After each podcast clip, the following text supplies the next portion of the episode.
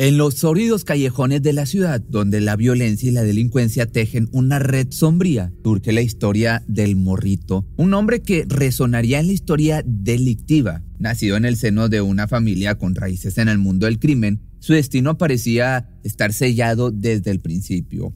Sin embargo, lo que comenzó como un capítulo más en la oscura historia de su vida tomó un giro inesperado y a la vez brutal, alterando irreversiblemente su curso. Invitado a participar en un asalto que cambiaría su destino para siempre, el morrito se vio envuelto en una espiral de eventos que lo conducirían a su total perdición. Pues viví la vida muy acelerada desde muy joven, entonces este, pues, toda mi vida fue en la calle prácticamente, las amistades, mis primos familia más que nada, ¿no? En el círculo social donde me, pues donde estaba, pues fue lo que, bueno, fue lo que veía, lo que aprendí. Hoy en día, el morrito enfrenta las consecuencias de sus acciones en una celda penitenciaria, condenado a una pena vitalicia por quitarle la vida a siete personas. Su historia, un testimonio de las complejidades del entorno en que creció y las decisiones que lo llevaron por el camino de la perdición, sirve como un sombrío recordatorio de cómo una elección puede alterar irremediablemente el curso de la vida. En este relato de oscuridad y redención se revela la trágica transformación de un hombre que sin saberlo se convirtió en el protagonista y víctima de su propio destino en el turbio mundo criminal.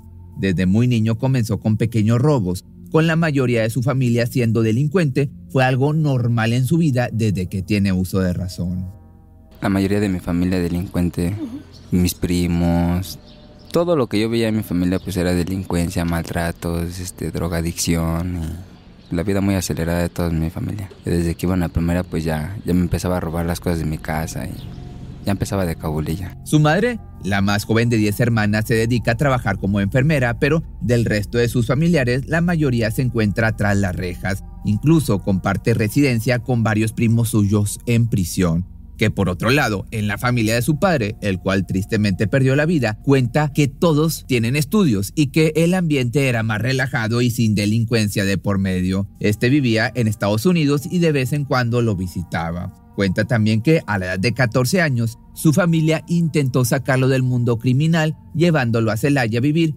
buscando un nuevo cambio, pues se encontraba consumiendo sustancias ilegales y quería alejarlo, lo querían alejar de este ambiente, pero tristemente las cosas no fueron así, no funcionaron.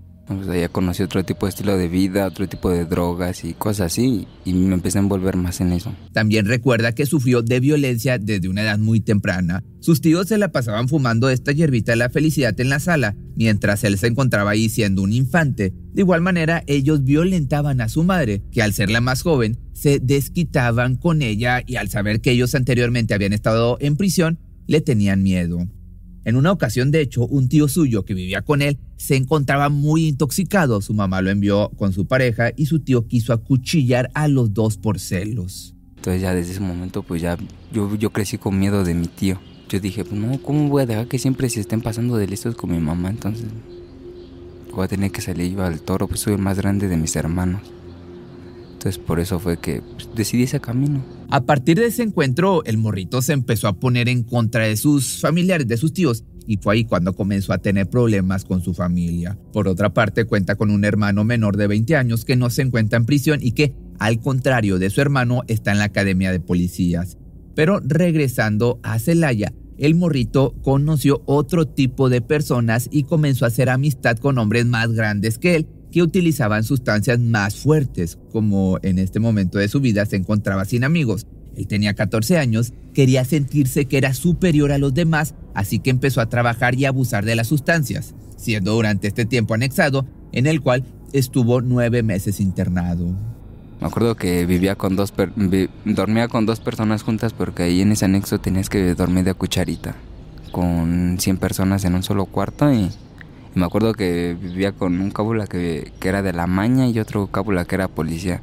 Entonces no dormía porque estaba muy joven y ellos traían otro tipo de experiencias y lo comentaban en tribuna y no podía dormir. Con miedo de las personas que lo rodeaban, no lograba conciliar el sueño con todas las experiencias que escuchaba durante su anexo. Que yo escuchaba todo lo que decía el de atrás y el de adelante y que él se cogía los morritos y no, yo, 14 años y ellos estaban más grandes y mm, pasaban muchas cosas por mi mente. Pasando los nueve meses salió y continuó con la misma vida que llevaba. Incluso afirmó que se encontraba en esos momentos más acelerado. Dice que no le ayudó en nada estar anexado. Al contrario, lo perjudicó demasiado pues asegura que antes de entrar no tenía en su mente entrar de lleno al mundo criminal. Antes del anexo el morrito quería seguir estudiando. Él planeaba seguir los pasos de la familia de su padre, pero sus experiencias lo orillaron a delinquir, pero admite que tuvo oportunidades para alejarse de ese mundo. Si hubiera querido, hubieran hecho las cosas, hubieran sido las cosas diferentes. Porque así como tuve esa oportunidad de irme para ya tuve muchas oportunidades como para... Vaya, pues mi mamá siempre me buscaba me mandaba a los lugares donde pudiera estar más tranquilo, pero creo que eso era lo que más me desconcentraba, me desconcentraba. Al salir del anexo, su familia lo mandó al Estado de México y aunque salió de rehabilitación, comenzó a utilizar sustancias más fuertes y querían alejarlo de ese mundo a la corta de 15 años. Pero en este punto de su vida ya no le importaba nada y continuó en malos, en malos pasos. Pero el crimen que lo llevaría a la cárcel sería un robo en una combi de transporte público junto a su tío, subió con la intención o con la idea de robar y privar de sus pertenencias a los pasajeros. Ese día se encontraba en casa con su mamá y otro hermano, salió por su casa a caminar y se encontró con su tío, el que lo invitó, como te digo, a robar la combi. El morrito recuerda que su tío disparó al aire cuando se encontraba en la combi y el chofer comenzó a zigzaguear asustado por la detonación, con esto logrando que el tío que se encontraba en la puerta del camión saliera. Luego el chofer intentó hacer lo mismo con el morrito que también estaba cerca de la puerta, pero al ir la comí muy cerca de la pared de contención terminó provocando que se volcaran.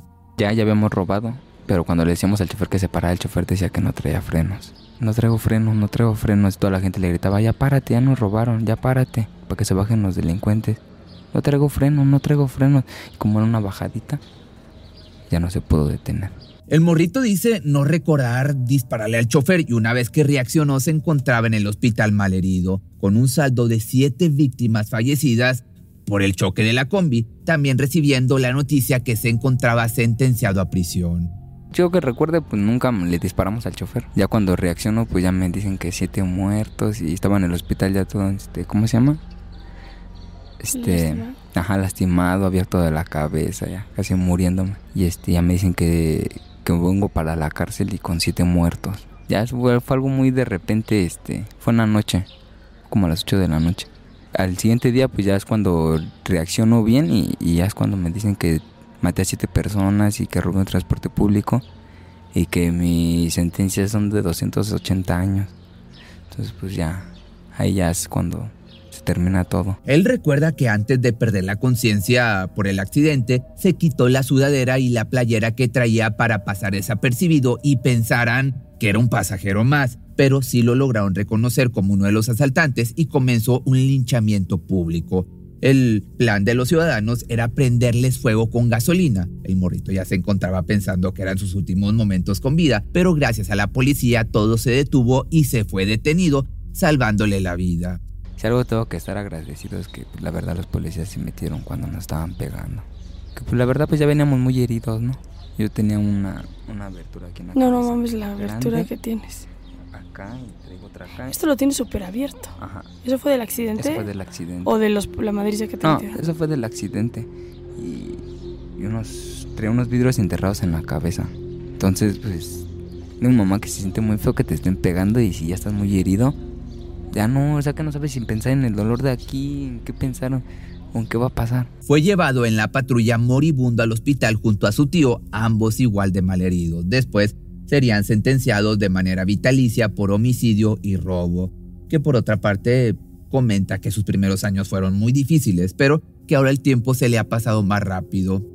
Pasa el tiempo jugando fútbol en el equipo de la prisión, donde dice ser muy bueno y afirma que la cárcel le ha funcionado bastante bien y ahora que dejó también las sustancias ilegales se siente mejor consigo mismo.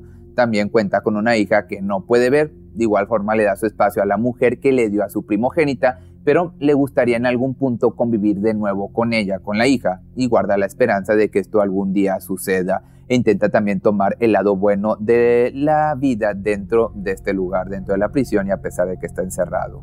Vaya, yo no lo hice sí me subí a robar, sí, o sea, sí, sí cometí el robo, causé que el chofer haya pasado todo eso. Soy culpable de las muertes porque sí soy culpable. Pero no, no eres un asesino. No soy un asesino. Yo nunca me voy a considerar un asesino porque nunca he matado. Ni nunca lo voy a hacer. Te voy a estar dejando aquí abajo en los comentarios el video completo de la entrevista de Saskia y si te gustaría que habláramos de algún otro caso de estas entrevistas, déjame tus comentarios aquí abajo.